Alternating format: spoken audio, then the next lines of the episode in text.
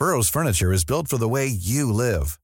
From ensuring easy assembly and disassembly to honoring highly requested new colors for their award-winning seating, they always have their customers in mind. Their modular seating is made out of durable materials to last and grow with you. And with Burrow, you always get fast, free shipping. Get up to 60% off during Burrow's Memorial Day sale at burrow.com slash ACAST. That's burrow.com slash ACAST. burrow.com slash ACAST. Las noticias. ¿Qué tal? ¿Cómo le va? Buenas tardes. Estás a punto de escuchar Yo soy Javier Alatorre. las noticias con Javier Alatorre. La vamos a pasar muy bien. Comenzamos. Prefiero que te marches antes de que empiece a sentirme solo contigo. Antes de que aprenda más de ti por lo que callas. Que la duda nos levante una muralla.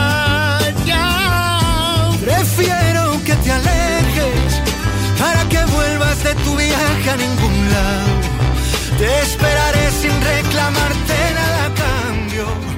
Habrá preguntas que jamás. Muy bien, pues así lo saludamos iniciando la semana. Esta canción se llama Viaje a ningún lado. Está bien, ¿eh? está bien.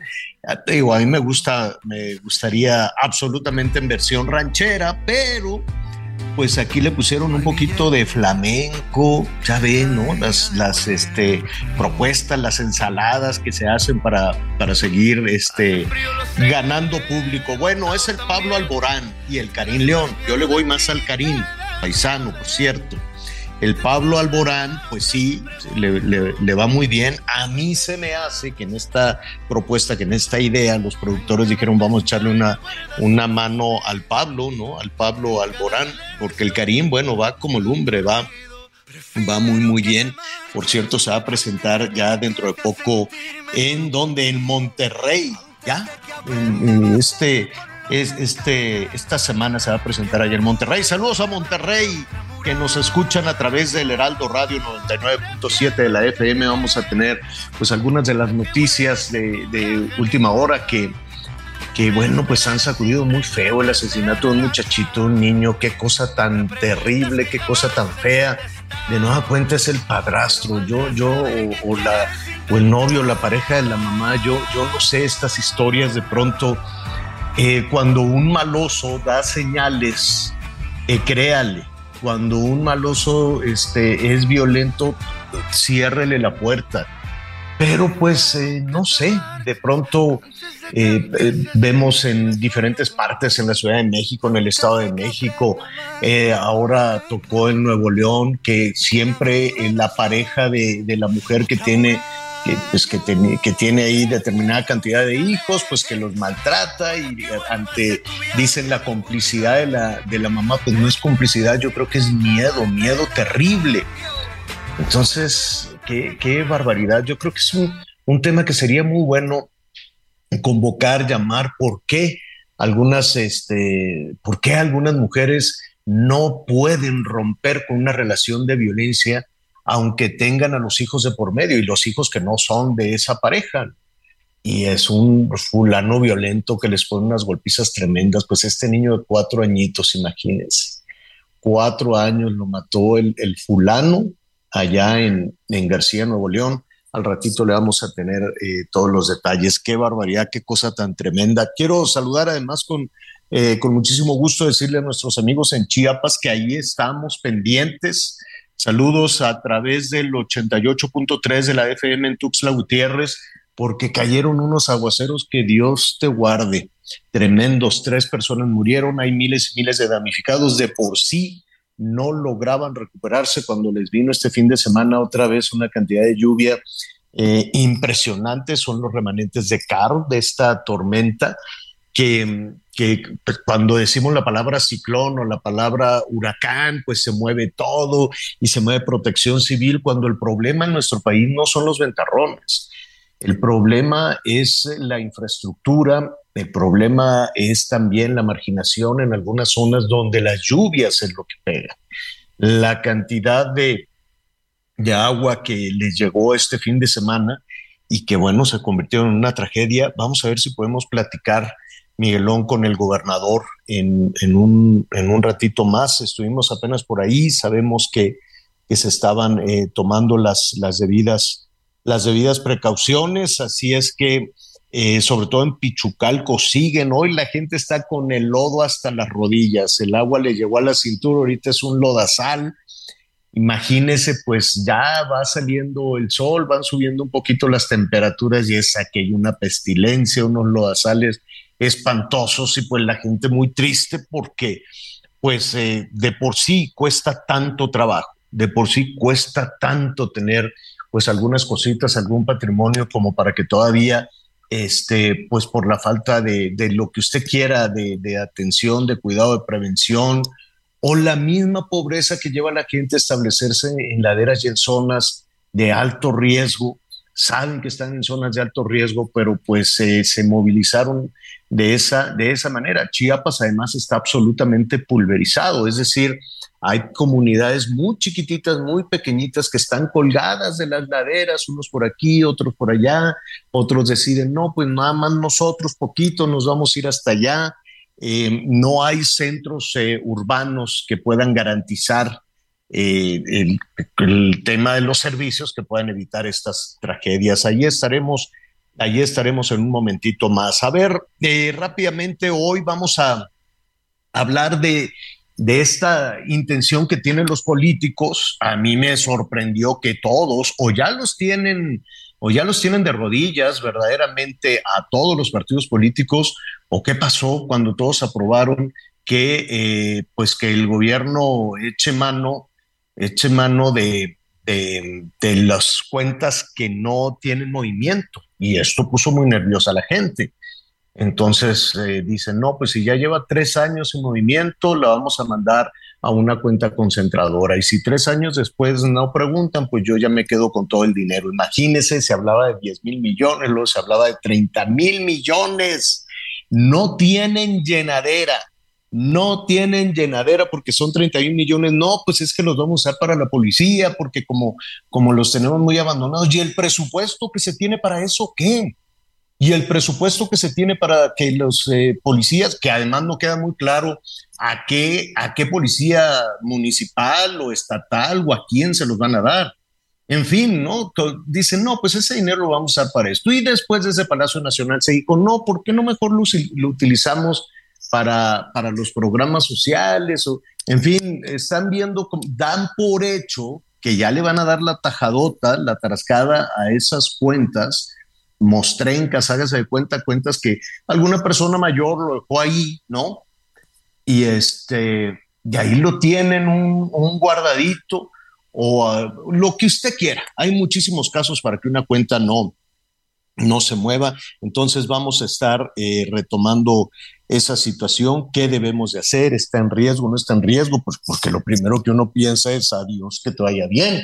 Pero no creo que sea la solución tampoco eh, retirarse de los, de los servicios financieros. Así es que vamos a hablar con algunos expertos para que nos diga, bueno, ¿qué podemos hacer ante esto? ¿Es una realidad? ¿Si van por ese dinero? ¿O cómo, o cómo va a estar la cosa? Por cierto que hoy por la, hoy por la mañana, eh, allí en Palacio Nacional, hay dos situaciones este, importantes. Una tiene que ver con un llamado que hacen desde Palacio Nacional a todos los, este, a todos los supermercados, ¿no? A todos los supermercados les dicen, oigan, no suban los precios, ojalá les hagan caso, porque qué barbaridad con la carestía. Eso de que es del 8, 9%, pues a ver, a ver en dónde, a ver en dónde los precios han aumentado solo 8% en promedio, unos más, otros menos. Pero ¿de dónde? Dicen, no, pues es que la inflación es de ocho punto y pico, casi nueve. De que, pero a ver que nos digan en dónde para ir todos a hacer fila y comprar ahí, porque los precios se han ido, pero altísimos en todo, en todo. ¿Cuál 8%? Nada. Va a ver todas las personas que hicieron sus despensas y sus gastos y sus compras del fin de semana o que se quisieron dar un gustito así de decir, oye, pues vamos a hacer una carne asada o vamos a poner, este, vamos a prepararnos para, para la ofrenda, para el Día de Muertos, o a ver, aquellos que quieren que dicen vamos planeando, eh, no sé, seguramente va a haber puente, ¿no? Para la vacación del fin de semana, pues a ver si nos sale como lumbre. Entonces, pues eh, ojalá le hagan caso, lo vamos a retomar. Dijo el eh, presidente, les pidió a los dueños de los supers mantener el precio de la canasta básica en mil, mil treinta y nueve, que no cueste más de mil treinta y nueve pesos 24 productos. Ahorita déjeme, déjeme investigar, Miguelón, a ver si ahorita revisamos cuáles son esos 24 productos que eh, se está solicitando que no cuesten más allá de 1.039 pesos. Pues ojalá, y vamos, eh, vamos viendo y también ver si les hacen caso. Oiga, y hay un tema muy interesante que yo sé que de pronto las personas que, que mm, se pueden desplazar en avión, pues es cada vez también más caro, más complicado los boletos de avión, sale lumbre con eso. Nosotros por nuestro trabajo periodístico, al ir y venir, pues tenemos que estar este, constantemente eh, eh, volando y lo vemos así. Fíjese que eh, las aerolíneas extranjeras, las aerolíneas americanas, olvídese, ¿para qué decimos extranjeras? Las americanas este, no pueden volar, pueden venir por pasaje a México y llevárselo a los Estados Unidos o a alguna otra parte del mundo, ¿no? O algún mexicano puede regresar a México de alguna otra, de Estados Unidos o de algún otro país en una línea americana y lo traen a, lo pueden llevar a Monterrey, a Guadalajara, Ciudad de México, a Los Cabos, a Cancún, pero no pueden hacer vuelos, imagínese usted que quieran volar un Guadalajara-Cancún por American, ¿no? O, un este, Monterrey-Ciudad de México por eh, otra línea norteamericana.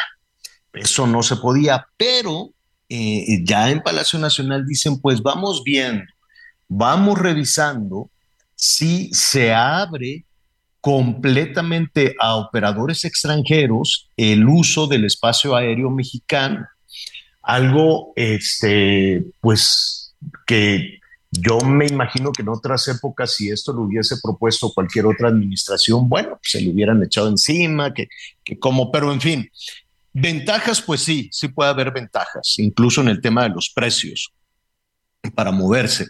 Usted saque un boleto de donde quiere, de Ciudad de México a Victoria, o sea, de Ciudad de México a, a, a Hermosillo, bueno, son unas cosas carísimas. Entonces, si se abre eh, el espacio aéreo está en líneas para que puedan ofrecer estos vuelos ¿no? a diferentes.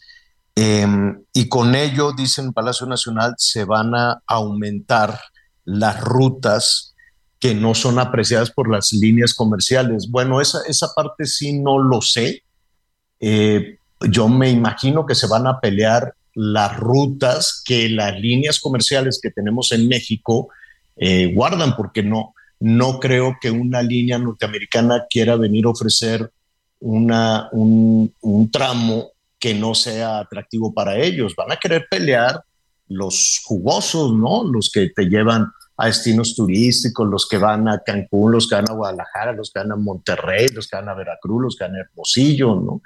Eh, estaría muy bien que los que tienen poquitas frecuencias, por ejemplo, cuando uno se quiere ir y venir a Tamaulipas o a Sinaloa eh, o, el, tema del Bajío, pues son tan poquitas las frecuencias que ojalá, ojalá las puedan retomar. Muy interesante lo que se está proponiendo. Em, no, no sé si ahí, pues, qué va a pasar con la aerolínea, la aerolínea del ejército, pues ya ve que eh, con estas filtraciones se descubrió que le estaban dando también la posibilidad de hacer negocios de todo tipo, también eh, que abran su línea aérea ahí en el, en el ejército. La flota pues es tan diversa, es tan complicada que incluso iban a tener el avión presidencial, no me imagino en qué ruta, ¿no? Pues imagínate pues un, ¿qué será? Pues un México Tampico, saludos a Tampico. ¿En qué llega? Voy a llegar en el avión presidencial, que es un animalón enorme, pero nada más tiene 80 lugares. Bueno, pues vamos viendo, ¿no? Porque esos son los asientos que tiene el avión, el avión presidencial y modificarlo, pues también iba a ser una complicación. En fin, hay muchísimo tema, muchísimo tema para compartir con usted. Déjeme saludar, como siempre, con muchísimo gusto a Miguel Aquino y Anita Lomelí. Miguel, ¿cómo estás? ¿Cómo estás, Javier? ¿Cómo estás? Me da mucho gusto saludarte. Muy, muy buenos días. Saludos a todos nuestros amigos a lo largo y ancho, a lo largo y ancho del país. Sin duda son de los temas que estaremos el día de hoy revisando, pero además de los temas de los que está hablando la gente y de los que están sumamente muy preocupados. Y sobre todo, este, Anita, que pues ya se acerca la temporada del año cuando más gasto se presenta, ¿no? A partir de la celebración de nuestros santos difuntos y qué decir ya con la cercanía de la Navidad. ¿Cómo estás, Lomelí? Hola, ¿qué tal Miguelito Javier? Qué gusto saludarlos. Digo, al fin lunes. Fíjate, Miguel, que hablando de los días, pues bueno, hoy eh, se, se conmemora, por así decirlo, este, pues el Día Internacional para la Erradicación de la Pobreza. Y según los estudiosos, los expertos, pues ellos afirman que eh, la pobreza finalmente, digo, existe en gran medida por los bajos salarios. Entonces, este es un tema que habría que tratar con profundidad, porque fíjate, Miguel, que por un lado este, se habla de un desperdicio de alimentos, eh, pues que afecta a gran parte de la población que no tiene que comer. Si hablamos México, de México, pues siempre hay una tortilla, siempre hay un frijol por ahí, un, un elote, un maíz, ¿no? En Haití la gente ahora sí está muriéndose de hambre, pues debido a muchos problemas que ha tenido ese país, el más pobre del continente americano, y también en África se han agudizado los problemas de la pobreza, este, al, al grado de hablar pues de insuficiencia en cuanto a la, a la alimentación, ¿no? Ya cuando la gente se muere de hambre, Miguel Aquino, pues piensas, ¿qué pasa en el mundo que no nos organizamos pues para tratar de ser equitativos. Y otro tema que estuve pensando el fin de semana en relación a la pobreza es que también eh, los salarios, los salarios bajos, pues son una razón, como dicen los expertos, pero también, Miguel, tenemos que seguir trabajando por esta cultura de, de luchar y de crecer y sí, aspiracional 100%. Eh, mucho se ha criticado, eh, pues, eh, pues, la ambición y todo, todo este concepto que de pronto se maneja, eh, que, me, que, me, parece que no, no es atinado, porque tiene que ver con los sueños, pues de todas y de todos, Miguel. Tú no estarías ahí, ni yo estaría ahí, ni las personas que amablemente nos escuchan, si no hubiéramos luchado con lo mejor que tenemos para alcanzar nuestras metas. Ahora, que hay que ser triunfador y pensar en la comunidad, me parece que es muy apropiado, pero no podemos pensar en comunidad y crecer. Tenemos que luchar todos, porque si no, no lo logramos. Sí, y fíjate que creo que aquí sí son dos pases, eh, son dos cosas muy interesantes, como tú dices, el crecimiento y el tratar de buscar lo mejor para tu familia, y otra cosa es la ambición, porque de pronto la ambición, pues hay gente que quiere obtener lo que sea, pues de la forma que sea, ¿no? Y sobre todo cuando hablamos de políticos, eh, ese es un tema que les queda muy bien, ¿no? La ambición los mata, la ambición los hace que se olviden de sus convicciones e incluso de sus ideales, y eso es lo que precisamente no se puede permitir. Pero por supuesto que se vale ser aspiracionista cuando uno está trabajando y cuando uno se está esforzando, y sobre todo cuando uno pues trata de dar una mejor vida, pues inicio, de inicio para uno mismo, pero por supuesto también cuando hay gente que depende de ti, cuando hay gente que te rodea. Además, de esa gente necesitan los países, y por supuesto México no es la excepción, para poder crecer. Lo que sí es importante, Anita, decirles, pero hay que hacerlo en la forma correcta, hay que hacerlo en la forma legal. No hay que hacerlo de la manera más sencilla, más fácil y más complicada, que es la ilegal. No, esa no. Eh, eh, de esos aspiracionistas no queremos ya en este país, porque lamentablemente pues cada vez son, eh, son más. Y lo digo sobre todo con los chavos que se empiezan a unir a las filas del crimen organizado.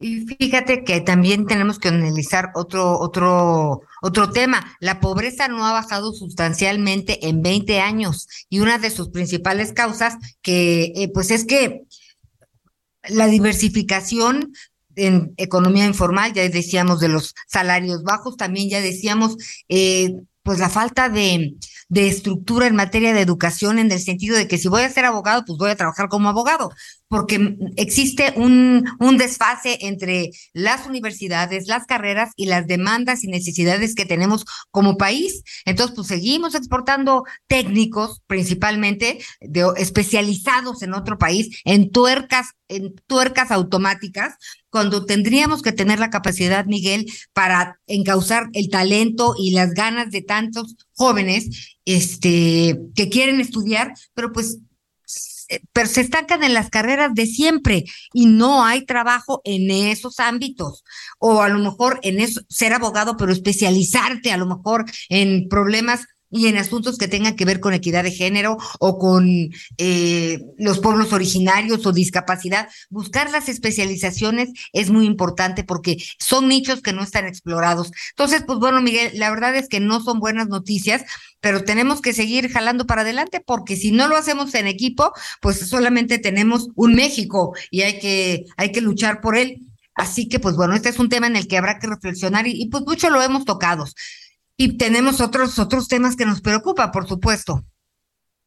Sí, por supuesto, y vamos a estar muy, muy pendientes. Y uno de los temas que, por supuesto, nos tiene muy preocupados y ocupados es el tema de la seguridad. Por más, Anita, sé que no te gusta, sé que me vas a regañar, pero pues yo no tengo la culpa. La delincuencia está desbordada. Una masacre más, que ahí también, a ver si ahorita tú me puedes explicar ¿Por qué no reconocen en Palacio Nacional lo que es una masacre o para o, de pronto en sus cifras y en sus comentarios qué significa una masacre? Si lo de Irapuato del fin de semana no es una masacre, sinceramente yo ya no lo sé. Pero bueno, quien tiene toda la información es Gabriela Montejano, nuestra compañera corresponsal en el Heraldo Radio en Guanajuato. Otra vez Guanajuato, este Gabriela, otra vez este bello estado que tanta, tanta historia tiene de nuestro país, pero que desde hace ya varios años pues está sumido en una guerra que ha dejado ya, por desgracia, miles de muertos. Y en esta ocasión, ¿qué fue lo que sucedió en este bar? Gracias y bienvenida. Buenas tardes, buenos días todavía. Hola, ¿qué tal? Muy buenas, muy buenas tardes. Así es un ataque a un bar ubicado en la colonia 12 de diciembre, conocida como La Lupita, en el municipio de Irapuato, dejó 12 muertos y 3 lesionados. De manera oficial, el gobierno municipal confirmó el saldo de la masacre ocurrida a las 19.51 de la noche con seis mujeres y seis hombres sin vida, mientras que tres personas resultaron lesionadas. El lugar, cuyo nombre se precisó como El Pantano, está ubicado en la calle Jamaica, casi esquina con el Boulevard Mariano J. García. Versiones señalan que un grupo armado ingresó al establecimiento y abrió fuego contra todos los presentes, empleados y clientes del bar. Afuera, junto a una motocicleta, quedó el cuerpo de una de las víctimas y el resto de ellos fueron encontrados al interior del establecimiento. El lugar fue acordonado por elementos de los tres niveles de gobierno y bueno, se hizo un amplio operativo para tratar de localizar a los responsables. Hasta el momento no se ha informado sobre el estado de salud de los tres lesionados, ni tampoco si hay personas detenidas después de este ataque. Este es mi reporte desde el estado de Guanajuato. Muchas gracias, este Gabriela. Oye, nada más te quiero preguntar algo. ¿Hay algún tipo de operativo eh, de pronto cuando vemos este tipo de, situaciones, de manera inmediata vemos que en la zona se llena de, de, policías, de guardias nacionales. ¿En este momento hay algún tipo de operativo, hay algún tipo de alerta? Pues mira, no han mandado nuevamente elementos de la Guardia Nacional, sin embargo, hay que recordar que hace apenas unos días, apenas la semana pasada, eh, se anunció la llegada de varios elementos de la Sedena, de más de mil elementos de la Sedena que llegaban a, respaldar la seguridad y la estrategia en municipios como Celaya, como Irapuato y como León. Entonces, hasta el momento no nos han avisado de nueva llegada de elementos a este municipio en particular. Ni siquiera la alcaldesa Lorena Alfaro ha dado alguna declaración respecto a la masacre, ni siquiera por Twitter, como a veces acostumbran los políticos mandar algún mensaje o condolencias. En esta vez solamente han guardado silencio al respecto. Y eso, y eso es de pronto lo que hace que, que la gente se enoje, que la gente se moleste. Eso es lo que de pronto pues hace que surjan críticas, Anita, Gabriela, sobre todo con el, con los gobiernos que se quedan callados ante este tipo de situaciones. Ya lo decía hace un momento, de pronto, pues este, ni siquiera quieren reconocer el verdadero problema o sea, el asesinato de 12 personas de la forma en la que se llevó a cabo, señores, aquí y en cualquier parte del mundo, se llama masacre. Muchas gracias, Gabriela Montejano. Muy buenos días. Muy buenos días. Esas son de las cosas que simple y sencillamente no entiendo, Anita Lomelí. No te puedes quedar callado cuando en un bar, en una ciudad como Irapuato, en el estado de Guanajuato, llegan y te masacran a una docena de personas. Bueno, Miguel, eh, la verdad es que no te puedes quedar callado y mira, se está llevando a cabo el 50 este, Festival Cervantino, ¿no? En su 50 aniversario y ayer pues sí había cierta inquietud en algunos compañeros, en algunas personas que decían, oye, pero ¿qué está pasando? ¿Ya está bajo control? Tenemos un segundito para, para irnos a la pausa, ¿te parece si regresamos y seguimos platicando del tema? Vamos a una pausa y regresamos. Prefiero que te que vuelvas de tu viaje a ningún lado. Te esperaré sin reclamarte nada cambio. Habrá preguntas que jamás se contestaron, pero valdrá saber que quieres intentarlo. ¿Dónde huyes cuando te pones así? Conéctate con Javier a través de Twitter, arroba javier-alador. Sigue con nosotros. Volvemos con más noticias. Antes que los demás. Heraldo Radio, con la H que sí suena y ahora también se escucha. Todavía hay más información. Continuamos. En Soriana, el segundo al 50% de descuento en paquetería de quesos La Villita y Volcanes, jamones Virginia de pavo, Food y Swan y six pack de Amstel Ultra, Tecate, Indio, 2X Lager y Heineken a 50 pesos con 100 puntos. Soriana, la de todos los mexicanos. A octubre 17, no aplica con otras promociones. Aplica restricciones, evita el exceso. Las noticias en resumen. Al presentar un informe de construcción de carreteras, el presidente Andrés Manuel López Obrador resaltó que se han destinado 22 mil millones de pesos para mantenimiento de carreteras libres y autopistas. También reiteró su compromiso en relación a que los municipios de Oaxaca tendrán un camino pavimentado artesanal. El presidente de la Junta de Coordinación Política en San Lázaro, Ignacio Mier Velasco, adelantó que esta semana iniciará la discusión de la reforma electoral. Indicó que se enfocarán en la propuesta que presentó el presidente López Obrador para modificar el Instituto Nacional Electoral. La Fiscalía General de Justicia del Estado de México informó que fue vinculada a proceso una adolescente de 17 años, detenida junto con otras personas por su presunta responsabilidad en el secuestro de un niño de 9 años que fue rescatado el pasado 12 de octubre en el municipio de Huehuetoca. Hoy el dólar se compra en 19 pesos con 59 centavos y se vende en 20 pesos con 30. Hola amigos del Heraldo Radio, un gusto saludarlos y platicarles y comentarles lo siguiente. Todos sabemos o hemos escuchado lo mal que se siente cuando la colitis y sus cinco terribles síntomas atacan, pero saben, la buena noticia es que contamos con el mejor para combatirla, Nesajar, que con su efectiva fórmula vence fácilmente al dolor los gases, la inflamación, el estreñimiento y la diarrea. Nesahar es un tratamiento desarrollado por Gel Pharma. Brinda alivio efectivo contra la colitis regulando el tránsito intestinal. Nesahar viene en cápsula de gel que facilita su absorción, brindándonos acción inmediata. Lo podemos encontrar en sus diferentes presentaciones muy cerca, pues se vende en las principales cadenas de farmacias y supermercados del país y los más importantes marketplaces. Así que la próxima vez que te ataque la colitis y pretenda detenerte de tus actividades, puedes vencerla con Nesahar, el número uno en la lucha contra la colitis. Regresamos a seguir escuchando las noticias con Javier Alatorre. Muy bien, estamos de regreso. Muchas gracias, muchas gracias por todos sus mensajes. Muchas gracias por toda, por toda la información que nos mandan nuestros amigos. Y bueno, saludos a nuestros amigos en el estado de Jalisco. Sabemos que por allá el Heraldo Radio y sobre todo todas sus emisiones, pues el día, todo, durante todo el día, pues están allá muy bien informados. Así que le mandamos un abrazo a todos nuestros amigos del estado de Jalisco. En unos minutos más vamos a platicar también sobre Fernando Hierro y las Chivas. Mayeli, Mayeli Mariscal, nuestra compañera que ya está en la línea y bueno, sabemos que también es una gran aficionada Chiva, es una Chiva hermana, ya estaremos platicando, pero también Mayeli hay una situación el fin de semana que se registra con la Guardia Nacional. De por sí, la tan criticada Guardia Nacional con este asunto de la militarización, de por sí la presencia de algunos elementos de las Fuerzas Armadas y en donde se ha señalado que no están preparados para realizar ciertas tareas y de pronto sucede lo que vimos el día de ayer en la zona de Ocotlán. ¿Qué fue lo que pasó? ¿Cómo estás, Mayeli Mariscal, nuestra compañera de Heraldo Radio? Buenos días.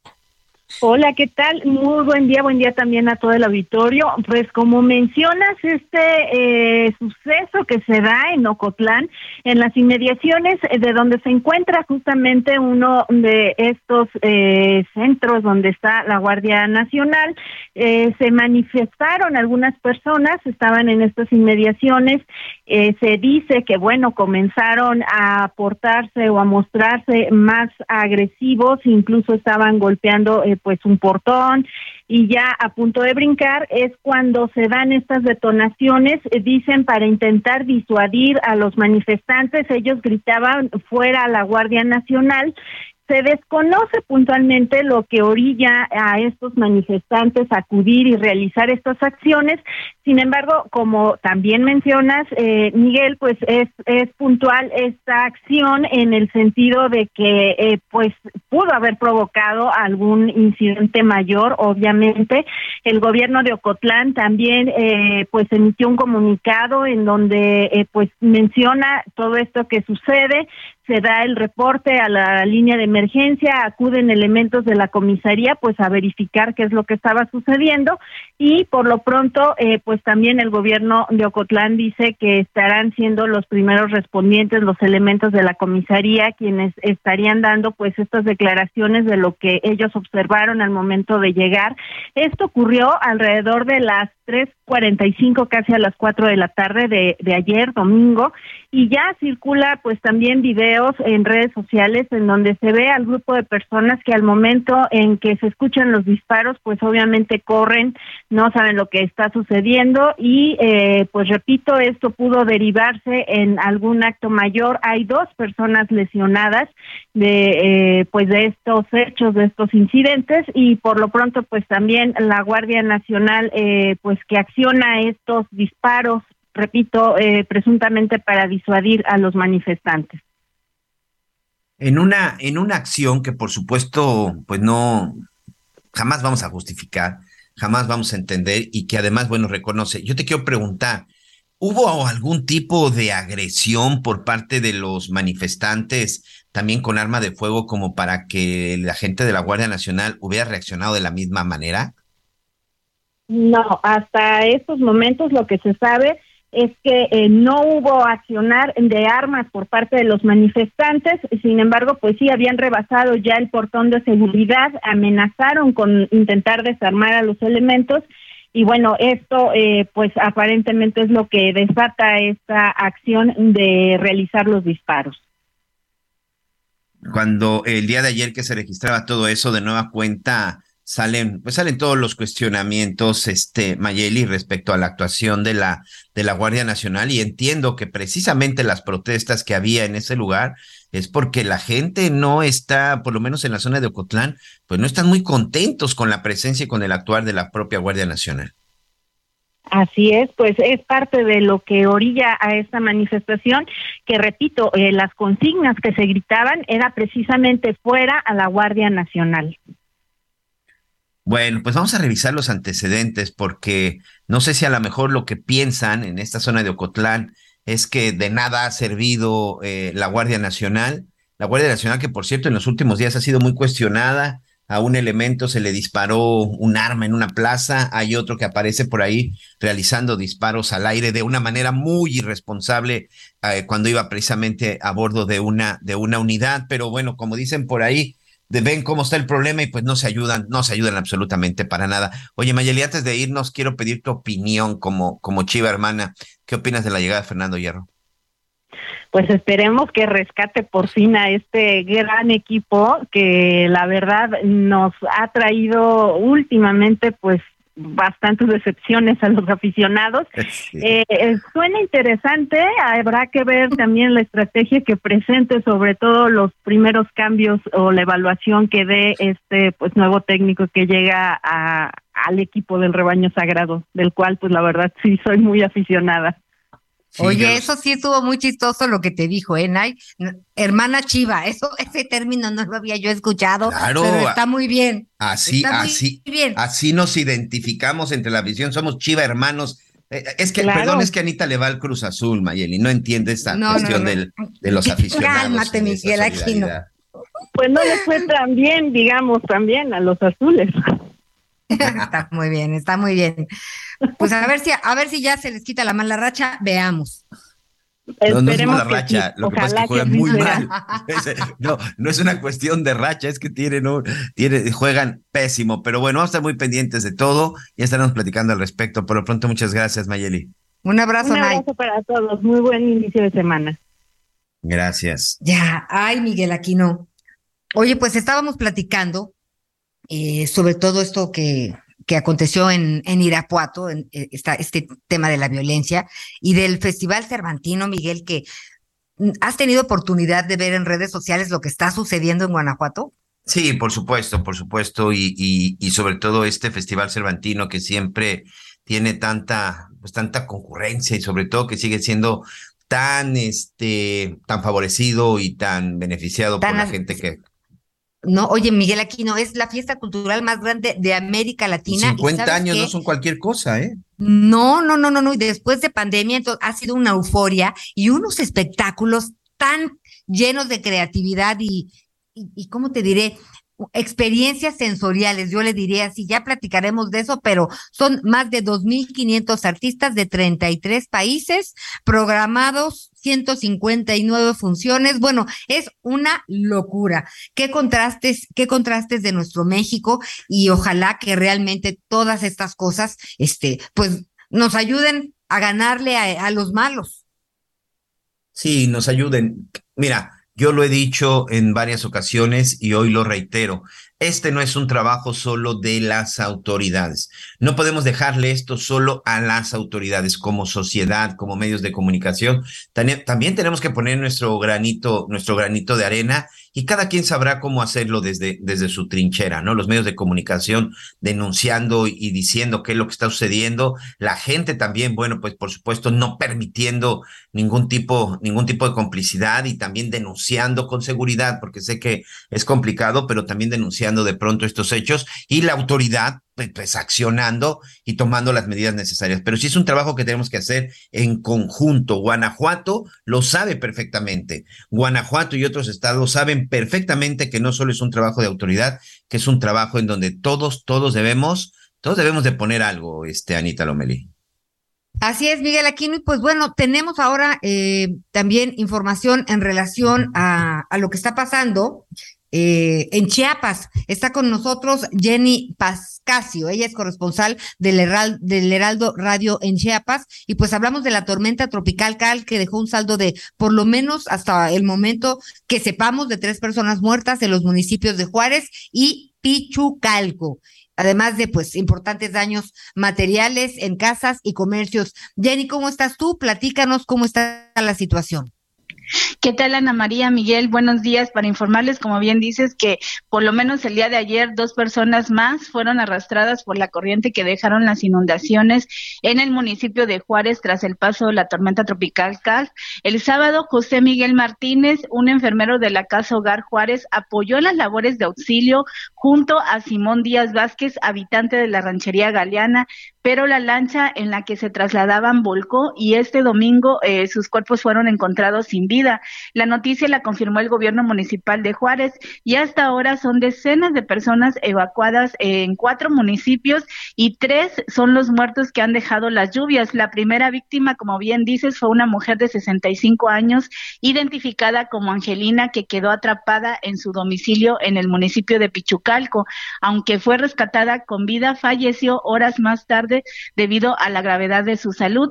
Habitantes de Pichucalco, eh, uno de los municipios con mayores afectaciones aquí en el estado de Chiapas, pidieron el apoyo de los tres niveles de gobierno, así como de la sociedad para hacerles llegar víveres no perecederos, además de artículos para bebés y de limpieza personal. Por su parte, Protección Civil ha señalado que en los próximos días comenzarán con el recuento de los daños, pues aún no hay cifras oficiales de las personas que fueron pues víctimas de estas de estas lluvias durante todo el fin de semana.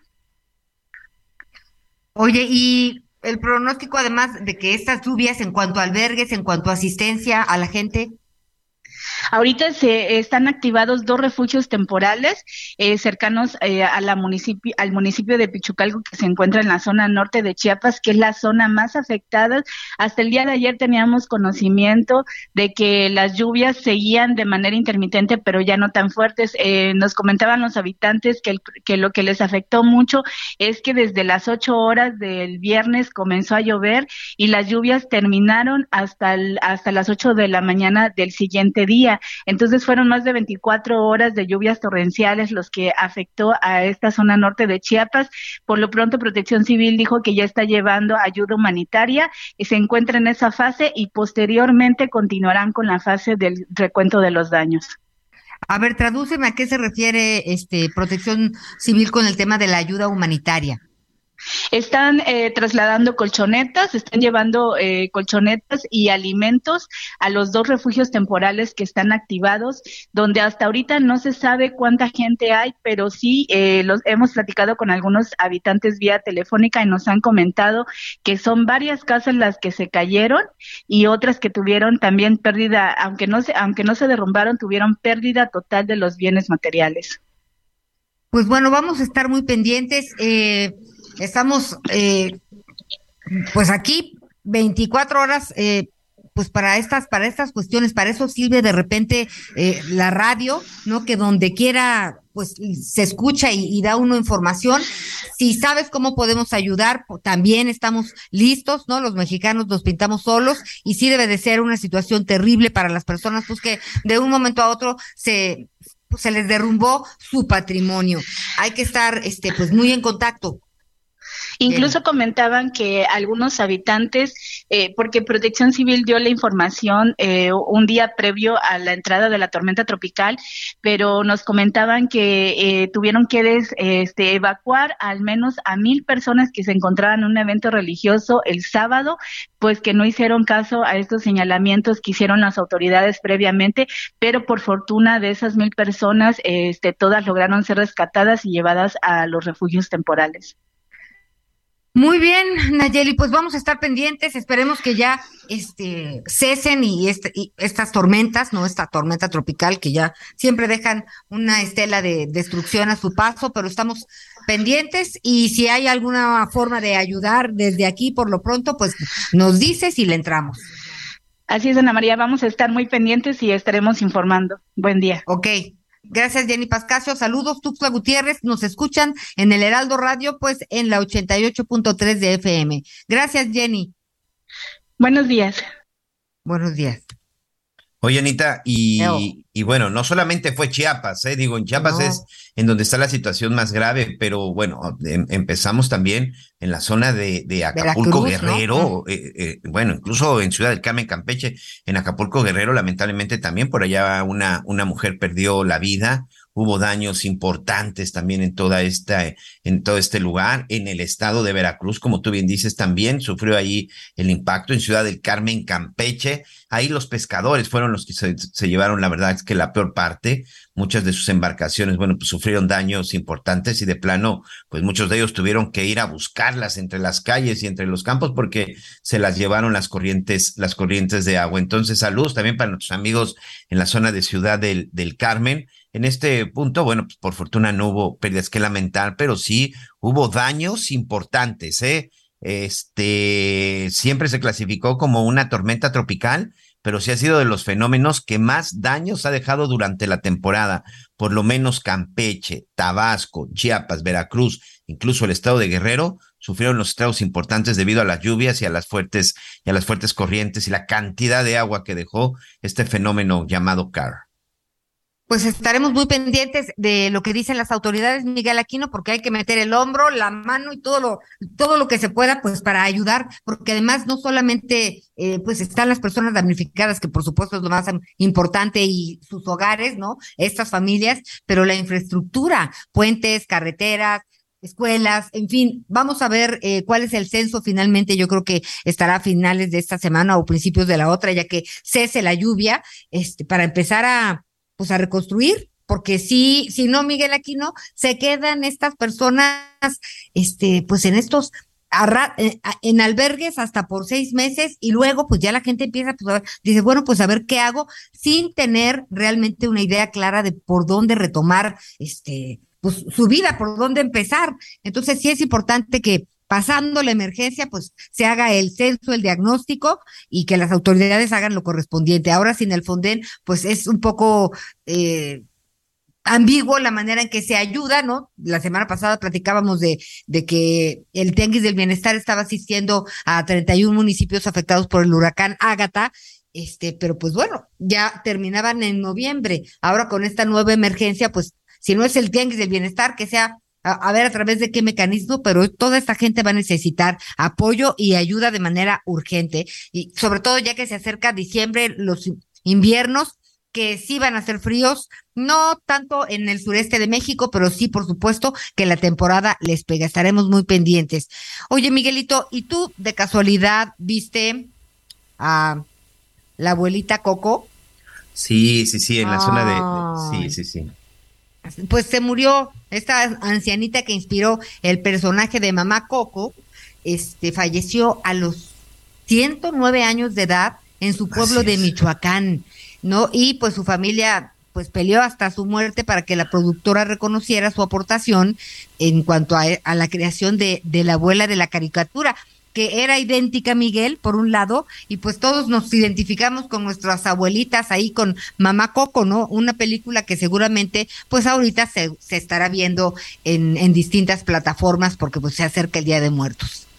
María Salud Ramírez, a sus 109 años, ella era originaria de Santa Fe de la Laguna, es un pueblo purépecha.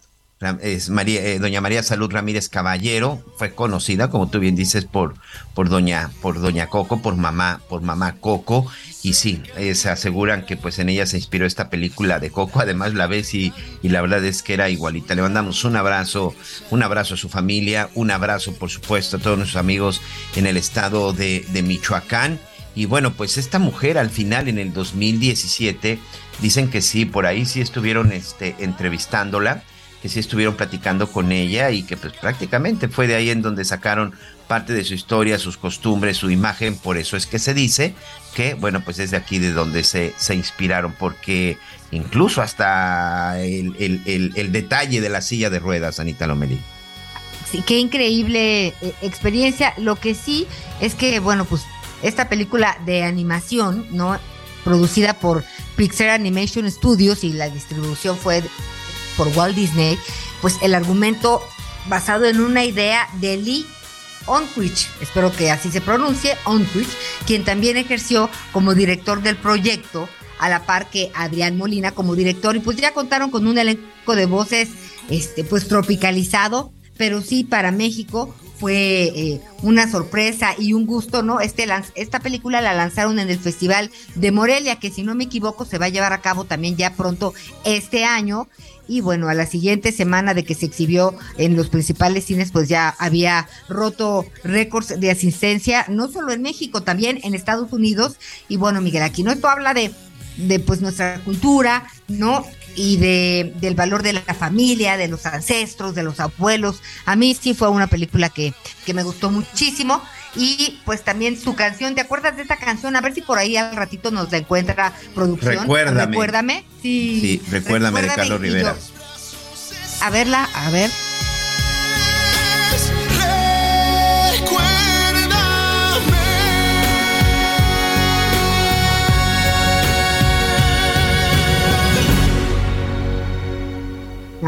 Ay, bellísima, bellísima. Oye, y además eh, eh, en estas fechas, bueno, dicen que las coincidencias a veces no son tanto coincidencias, en estas fechas que está por celebrarse ya nuestra, nuestras fiestas de nuestros santos difuntos, de día de Día de Muertos, que chavos, es Día de Muertos y Santos Difuntos, no es Halloween lo que celebramos nosotros en México. Perdón que suene un poco anticuado, pero sí me da un poquito de coraje que de pronto se les olvida realmente lo que es la celebración del 1 y 2 de noviembre. Y que la película de Coco precisamente tiene que ver con este asunto de la celebración del Día de Muertos, ¿no? De la celebración de nuestros santos difuntos y lo que significan para los mexicanos estas fechas tan importantes y sobre todo la forma en la que los mexicanos desde hace mucho tiempo hemos visto la muerte, ¿no? Y sobre todo en esta parte, Anita, en donde creemos que regresan, estamos deseando que vengan en estas fechas de nueva cuenta a visitar a nuestros, a nuestros santos difuntos que ya se fueron a descansar, se han adelantado, pero que siempre estarán muy, muy presentes en la casa, en los corazones, en nuestra familia. Está por celebrarse y precisamente esa, esa, película, tiene que ver con esa celebración tan importante para nosotros. Y fíjate que el orgullo es que en esta película pues se, se remonta a las culturas maya, náhuatl, zapoteca y mixteca, ¿no? En el centro y sur del país durante la época prehispánica y pues bueno, es algo que sin duda alguna nos llena de orgullo y culturas milenarias que le han dado la vuelta al mundo por sus tradiciones. ¿Te parece si hacemos una pausa, Miguel? Tenemos que hacer una pausa, vamos. Hoy me tengo que ir, mi amor, recuérdame. No llores, por favor. Te llevo en mi corazón y cerca me tendrás. A solas yo te cantaré, soñando en regresar. Recuérdame, aunque tenga que emigrar. Recuérdame. Conéctate con Miguel Aquino a través de Twitter, arroba Miguel Aquino. Toda la información antes que los demás. Ya volvemos.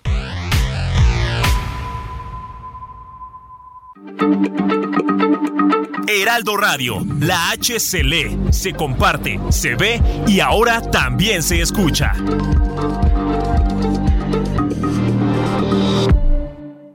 Todavía hay más información. Continuamos. Bueno, muy bien, muy bien, muchísimas gracias. Estamos eh, entrando ya a la segunda parte del programa. Qué bueno que, qué bueno que nos acompañan. Atención, estamos ahí monitoreando otro ciclón que anda en el Pacífico. Mucho cuidado Michoacán, mucho cuidado Jalisco. En un ratito más le vamos a ofrecer este, todos los detalles. Estamos en plena temporada, ¿eh? No es un asunto, no es un asunto este ¿cómo se llama? Extraordinario, ni como les dicen los del gobierno, ah, es que es una cosa típica. No, no, no es atípico. lo que es atípico es que no cumplan con su deber de tener la infraestructura adecuada y siempre pagan el pato los que los que más este ¿cómo se llama? los que más pobreza y más problemas están ahí colgados de un cerro y, y bueno, pues vienen las tragedias, ya, eh, ya se lo comentábamos también al inicio del programa. Mire, vamos a hablar de este tema que nos está mortificando mucho con el, el tema de las cuentas que pues para el gobierno dicen, no, pues como se quedaron ahí tiradas, pues me las voy a quedar yo, pero ¿por qué te las vas a quedar tú? ¿Por qué te vas a quedar como con 30 mil millones de pesos de ahorros de diferentes personas por las situaciones que tú quieras? A ver, en este país, Miguel, más o menos cuántos desaparecidos hay alrededor. más de 100, pues, más de 100 mil. 100 mil. Fíjate. Sí. Oficialmente hablando, ¿eh? Porque yo creo que puede ser mucho mayor con las cuestiones de los inmigrantes. Pon tú que el 10%, 10 mil, ¿no? De esos 100 mil desaparecidos, tuviera un dinerito guardado en el banco, una cuenta a su nombre en lo que le resuelven a la esposa, a la mamá, a los hijos la situación del desaparecido, pues no pueden agarrar el dinero. Por decir un caso, si son 100 mil, vamos a suponer que 10 mil tenían ahí una cuenta y por alguna razón desaparecieron ya ves que este es el país de los desaparecidos, nunca sabemos ni que sí ni que no, y nadie, solamente sale este señor encima, no, qué barbaridad, hay una impunidad, y sí, pero no resuelves. No, no, no se sabe qué pasó con estas personas. Y a los deudos de las personas desaparecidas, pues tampoco les ayudas. Por ejemplo, una señora joven con hijos y resulta que la cuenta estaba a nombre del marido y resulta que el marido es desaparecido, ¿cómo va a poder ella disponer del dinero que tenía el marido en esa cuenta, por decir algo. Y va a llegar el gobierno y vénganos tu reino, me lo voy a quedar yo. ¿No? O este un muchachito que el bautizo y el bolo padrino y le vamos a abrir una cuenta y para cuando entre a la secundaria o ahí, ¿no? Burroughs Furniture is built for the way you live. From ensuring easy assembly and disassembly to honoring highly requested new colors for their award-winning seating, they always have their customers in mind. Their modular seating is made out of durable materials to last and grow with you. And with Burrow, you always get fast, free shipping. Get up to 60% off during Burrow's Memorial Day sale at burrow.com slash ACAST. That's burrow.com slash ACAST. burrow.com slash ACAST. Ah, no, pues como le depositaste ahí una cuenta y estabas esperando que nada más estuviera manejando solita, me la voy a fregar yo. ¿Por qué? Ah, pues porque lo ocupo. ¿Por qué? Porque tengo que comprar votos y hacer elecciones. Y porque ya me gasté todo el dinero que había en las arcas. Y no es dinero de los gobiernos, es dinero de la gente. Pero es que ocupo más y quiero más porque pues ya ves que los políticos no tienen llenadera. De por sí venimos en una cuesta, cuesta arriba cada vez que iniciamos un año, cada vez que es el tema de enero. Nos salen, ah, es que la cuesta de enero, y la de febrero, y la de marzo, y la de abril. Ah, la cuesta de enero, ah, la cuesta de febrero. Yo, desde que me acuerdo, o por lo menos en los últimos, ¿qué quiere? ¿Cinco años, seis años o más? Es más, yo creo que muchísimo más. Yo no he visto un camino de bajadita así suavecito para la gente. Nunca. De, a ver, y pues Anita, Miguel y su servidor, pues vamos haciendo cuentas, ¿qué quieres? Desde, pues de Salinas para acá. O si quieres desde Fox para acá, desde el 2000, veintitantos años. ¿Alguien ha tenido un respiro en 22 años? Un respirito que digas, ah, pues ya no vamos cuesta arriba, ya no tenemos crisis, esto sí jaló, eso. Es una sacadera de dinero del gobierno que no tienen límite. Y le buscan por aquí, le buscan por allá, dicen al cabo, pues no protestan, ahí les regalo, ¿no? Ahí les voy dando. Y el PRI también regalaba dinero a manos llenas, ¿eh?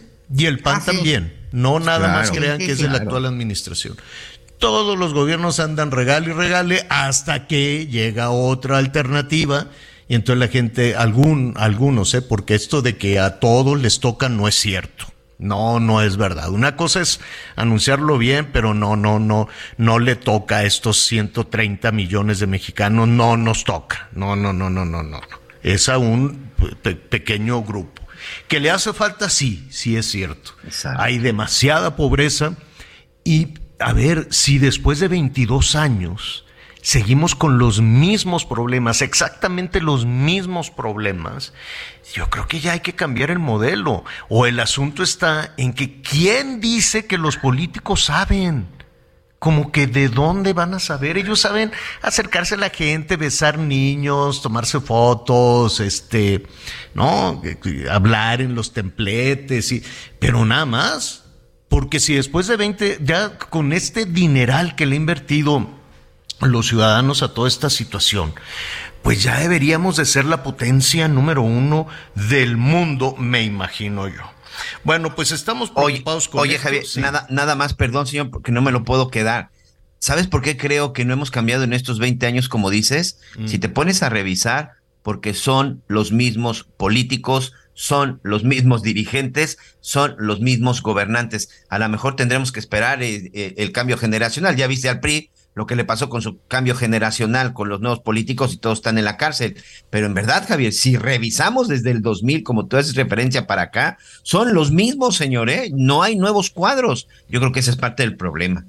Oigan, bueno, hay, hay un tema ahí de dinero guardado, hay un tema, por ejemplo, en las Afores, eso lo vamos a retomar también a lo largo, a lo largo de la semana. Este, también un número importante de mexicanos, sobre todo adultos mayores, pues eh, por lo que usted quiere y mande, se quedó ahí el dinero en las Afores. Entonces, pues mucho cuidado, hay que mañana vamos a hablar con los de la CONSAR para ver qué, qué, qué, qué puede suceder con todas esas cuentas de dinero que se quedaron allá atoradas en las Afores, ya sabe que pues las Afores es, está la pura carnita que es muy atractiva para distintos sectores de gobierno de cualquier color, ¿eh? de cualquier, de cualquier color. Pero lo, lo que eh, queremos ver en este momento es, bueno, a ver, ¿qué va a pasar entonces con ese, con ese dinero? ¿Realmente son cuentas así como algunos terrenos este, que se quedan allí abandonados o qué? La Asociación Mexicana de Bancos está muy sedita está muy, va muy despacito, dice, no, pues vamos a trabajar con el Poder Legislativo ¿Por qué? Porque la Asociación Mexicana de Bancos dice, si, si le levanto la voz no vaya a ser que el PRI, que ahora es súbdito de Morena, pues digan adelante y ya se lleven todo el dinero. Entonces sí, es un asunto quirúrgico seguramente para la Asociación Mexicana de Bancos trabajar con los legisladores. Mario de Costanzo, consultor financiero, y además fue líder fue el presidente de la Comisión Nacional para la Protección y Defensa de los Usuarios de Servicios Financieros, la Conducef. Qué largo, Mario. ¿Cómo estás? Muy buenas tardes. ¿Cómo estás? Un, saludo a ti y a todo tu equipo y a todo tu auditorio. Mm, gracias, Mario. A ver, ¿hasta, hasta dónde sí, hasta dónde se puede concretar esto? Yo sé que no es un asunto nuevo, yo sé que en muchas ocasiones se quedan ahí este, las cuentas, pero pues sí nos ha sorprendido este, este, este anuncio que hicieron los diputados. Pues mira, sí, desgraciadamente fue, es una iniciativa que entra a Fast Track y es aprobada y ahorita está en el Senado, ¿no?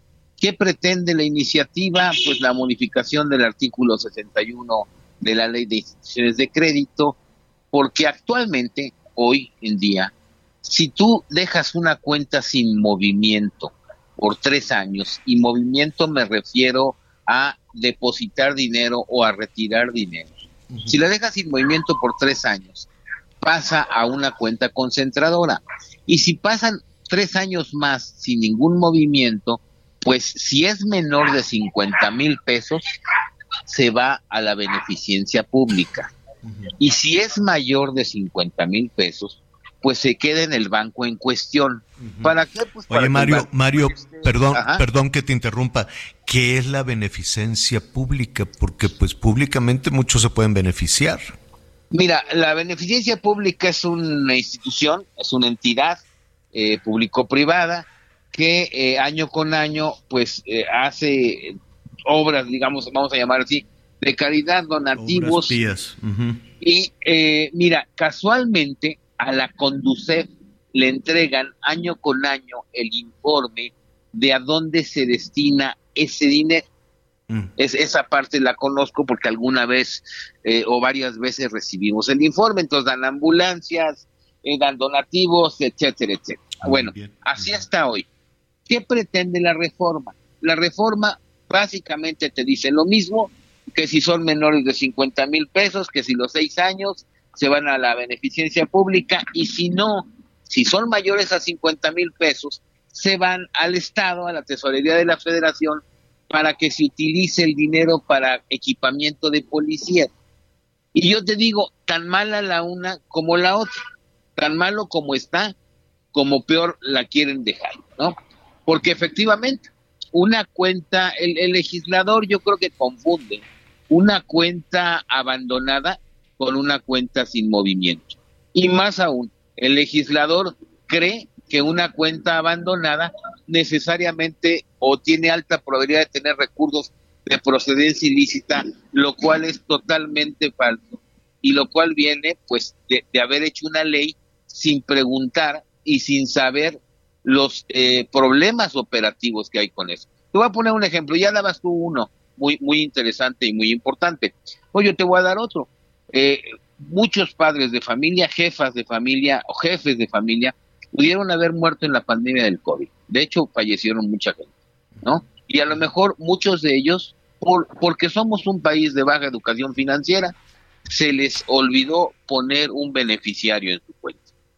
Entonces, la familia no puede disponer de ese dinero, eh, probablemente entre un litigio, en un litigio por esa cuenta, y no es que la cuenta esté abandonada, no es que la cuenta tenga recursos de procedencia ilícita, lo que pasa es que es una cuenta que tiene un problema, la familia sabe que tiene ese dinero, pero no puede accesar a él precisamente por estas circunstancias. Entonces, como estos juicios son muy largos, pues hay probabilidades de que ese dinero, que es legítimo, que es de una familia, pues pase ahora a servir para comprar gorras de policía, eh, botas de policía, uniformes de policía, lo que me parece una verdadera injusticia para los usuarios.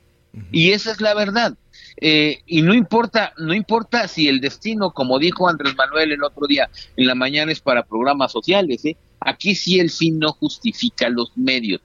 Creo que lo, lo más importante es que si se va a reformar este artículo de la ley, sea, por ejemplo, pues para que los bancos eh, cada año o cada seis meses le recuerden al usuario, oye, tú tienes una cuenta ahí que no tiene movimiento, hazle un depósito de 10 pesos o hazle un retiro de 10 pesos para que tenga movimiento. O que si yo soy beneficiario de alguien que tiene una cuenta en el banco X, pues a lo mejor el propio banco me puede mandar un, un, recordatorio cada seis meses, cada, cada año, oye, acuérdate que eres beneficiario de esta cuenta. O alguien que no tiene beneficiario, que el banco le mande sus estados de cuenta. Le recordamos que usted no tiene beneficiario y que es importante que designe a uno, ¿no? Ah, ahí, estás dando una, una solución muy importante, Mario. Hay que checar el beneficiario. Así es. Inmediatamente. Porque. Eh, bueno, te están llegando algunas dudas, algunos, algunas llamadas, pero escuchándote, Mario, eh, Efectivamente, México, además, con este caso que tremendo que estás tomando, el del COVID, tiene el primer lugar en el mundo de huérfanos de COVID. El primer lugar en el mundo, 178 mil niñas y niños que, que perdieron a, o al jefe de familia o a los dos, porque se contagiaba uno, se contagiaba el otro, y se quedaron huérfanos y se quedaron sin poder sacar el dinero de la cuenta en algunos casos, o son menores de edad y el banco le dice, no, pues como eres menor de edad, y entonces ahí está el dinero con el riesgo de que, de que se lo lleven. Así es, así es. Y es lo preocupante de, este, de esta reforma, ¿no? Que no buscamos cómo proteger más al usuario, sino cómo pues nos peleamos, ¿no? este Ya sea vayan a ser los bancos, o vayan a ser el ejército, o vayan a ser las policías, o vayan a hacer los programas. Pero ya tienen presupuesto todo lo que estás mencionando. No, y te voy a decir una cosa, y otro, una cosa más reprobable, eh, una cosa más reprobable, lo quieren destinar a seguridad pública, pero hay que recordar que en el 2021 este gobierno canceló un programa de equipamiento de policías que se llamaba que se llamaba Fortaset y que le quitó recursos a muchos estados y a muchos municipios eh, y, que ahora entonces, imagínate si con el dinero de los clientes de los bancos, pues quieren, quieren este, soslayar eso o quieren compensar eso, se me hace pues muy perverso, muy, muy perverso. Eh, como se está haciendo, ¿no? Ahora, esto lo va a definir el, el Senado, ¿no? No es un hecho. Esto lo va a definir el Senado. Mira, ayer la ABM creo que sacó un comunicado en donde por lo menos ahí en alguno de los párrafos menciona que se debe de tener cuidado con los derechos de los usuarios de servicios financieros. Qué bueno que, eh, aunque sea, pues parece que lo está tomando en cuenta. Pero te voy a decir una cosa también. Si Ricardo Monreal va a consultar a los bancos, pues está bien, pero se me hace que tienen conflicto de interés porque son ellos los que ahora mantienen ese dinero. Entonces, pues yo creo que la consulta la debe hacer a más, a más eh, actores, ¿verdad? Para que se pueda tomar una solución en función de eh, el usuario primero. Ahora, si el legislador quiere o tiene la intención que los recursos de procedencia ilícita o las cuentas de procedencia ilícita se vayan para equipar a policías, eso es otra cosa muy diferente y lo pueden hacer, pero no con la ley de instituciones de crédito. Tienen que tocar otras leyes, pues para, a lo mejor eh, ahí sí podríamos estar todos de acuerdo, que eh, el dinero de mal habido, ¿no? Pues se ocupara para combatir el crimen. Ahí estoy, ahí, ahí podemos estar todos de acuerdo. pero que no confundan los legisladores una cuenta eh, que no tiene movimiento.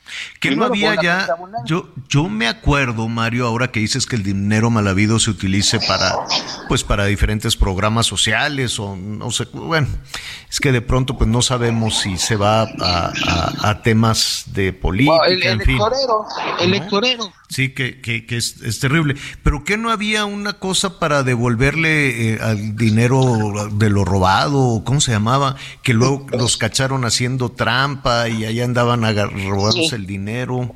El instituto este que además ha fracasado, no ha podido vender nada. El instituto para devolverle al pueblo lo robado, bueno, pues ese no ha servido. No han perfeccionado la ley de extinción de dominio, que podría ser otro no han eh, revisado lo que se podría hacer en términos del Código Penal del artículo 400 bis para el tema de recursos de procedencia ilícita. Vaya, hay mil formas, pero yo creo que te diría la más eh, sencilla para ellos pues es, perjudicar al ciudadano, ¿no? Al, al, usuario del banco, que además te voy a decir una cosa, yo pondría, digo, así está en la ley, pero oye, como tú lo decías hace un rato, a ver, si yo quiero depositar hoy 20 mil pesos y a lo mejor no los voy a tocar porque quiero que sean para la universidad de mi hijo, y ahí los voy a dejar, pues caray, eso lo podría, lo podría hacer, ¿no? La, la, verdad es que el que tenga que hacer movimientos o no, pues la piensas, pero bueno, ándale, que, que, sea cada año que tengan que hacer un movimiento. Ese, ese es el asunto que, que te están preguntando en síntesis.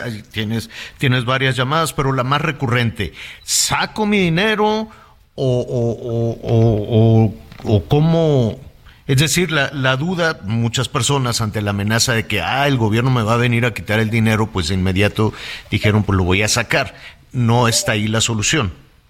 Eh, no, no, no, no está ahí. Yo le recomendaría a la gente que no lo saque, pues siempre es más riesgoso tenerlo bajo el colchón, sino simplemente dos cosas le recomendaría. Una, que verifique quiénes son sus beneficiarios para actualizarlos. Uno.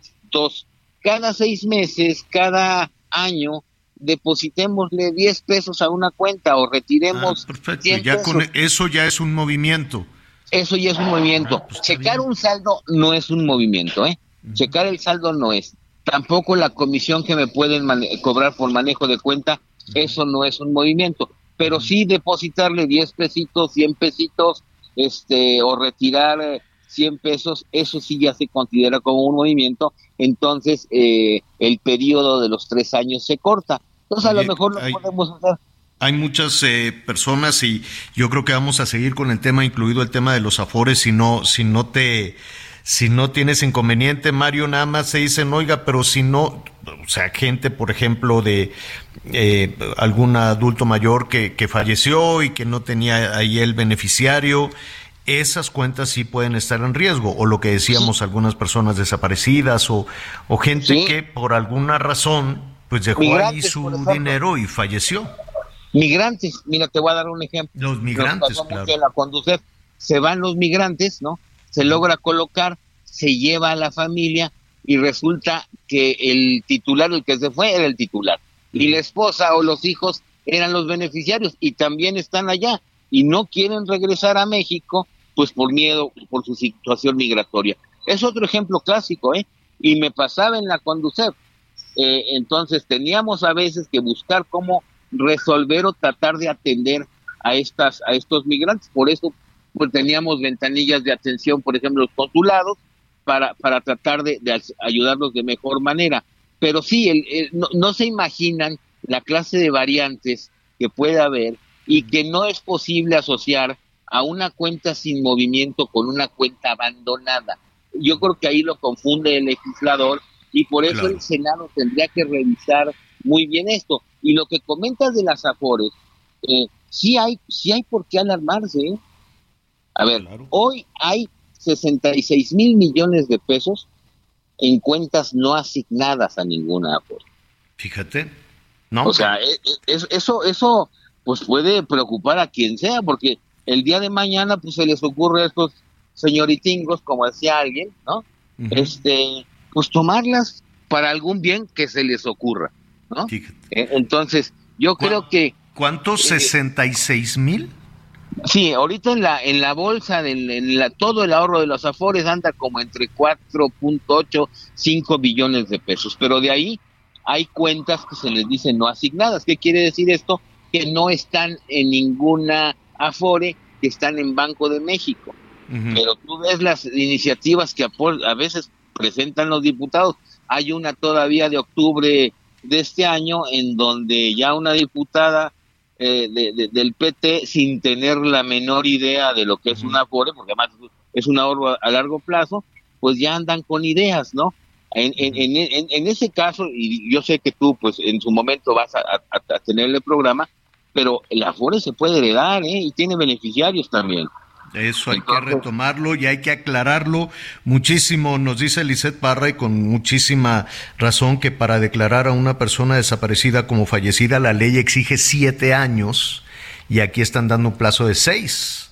sí, sí, sí, no, y, te voy a decir además, este, ese problema que mencionas de los desaparecidos lo teníamos incluso con, con seguros, ¿eh? Claro. Este, con cuentas. Entonces, ah, estás tocando un tema también muy vasto y, que, y, que en lugar de pensar cómo ayudamos pues a las víctimas, a los familiares de las víctimas, pues, estamos viendo cómo los opiloteamos y cómo los despellejamos. Me, me, parece reprobable esto y espero que el Senado eh, pues eh, recapacite. Eh, en todo caso, yo, si por mí fuera, rechazaba esa modificación y entonces sentémonos a buscar cómo conseguir lo que queremos hacer, ¿no? Pero, pero no haciendo pagar justos por pecadores. Que te inviten al Senado, Mario. Por lo pronto te agradezco muchísimo. Y si no tienes inconveniente, retomemos esta semana el tema de las afores. Claro que sí, con mucho gusto, con muchísimo gusto. Oye, te mando un abrazo, ya te extrañaba, ya tenía mucho que no platicábamos. ya pero te mando un hay Que, hay, que hacerlo más, más seguidito. Mario Di Costanzo, Em, consultor financiero, a quien le agradecemos toda esta orientación y además fue el presidente de la Conducef, así es que de que esto sabe y sabe mucho. Un abrazo, Mario. Un abrazote a todo tu equipo y a todo tu auditorio. Gracias. Vamos a hacer una pausa. Se está quemando una pipa. ¿En dónde, Miguel? En Sinapecuaro. Así es. Ahorita les damos detalles para manejar con precaución, señor. Perfecto. Volvemos.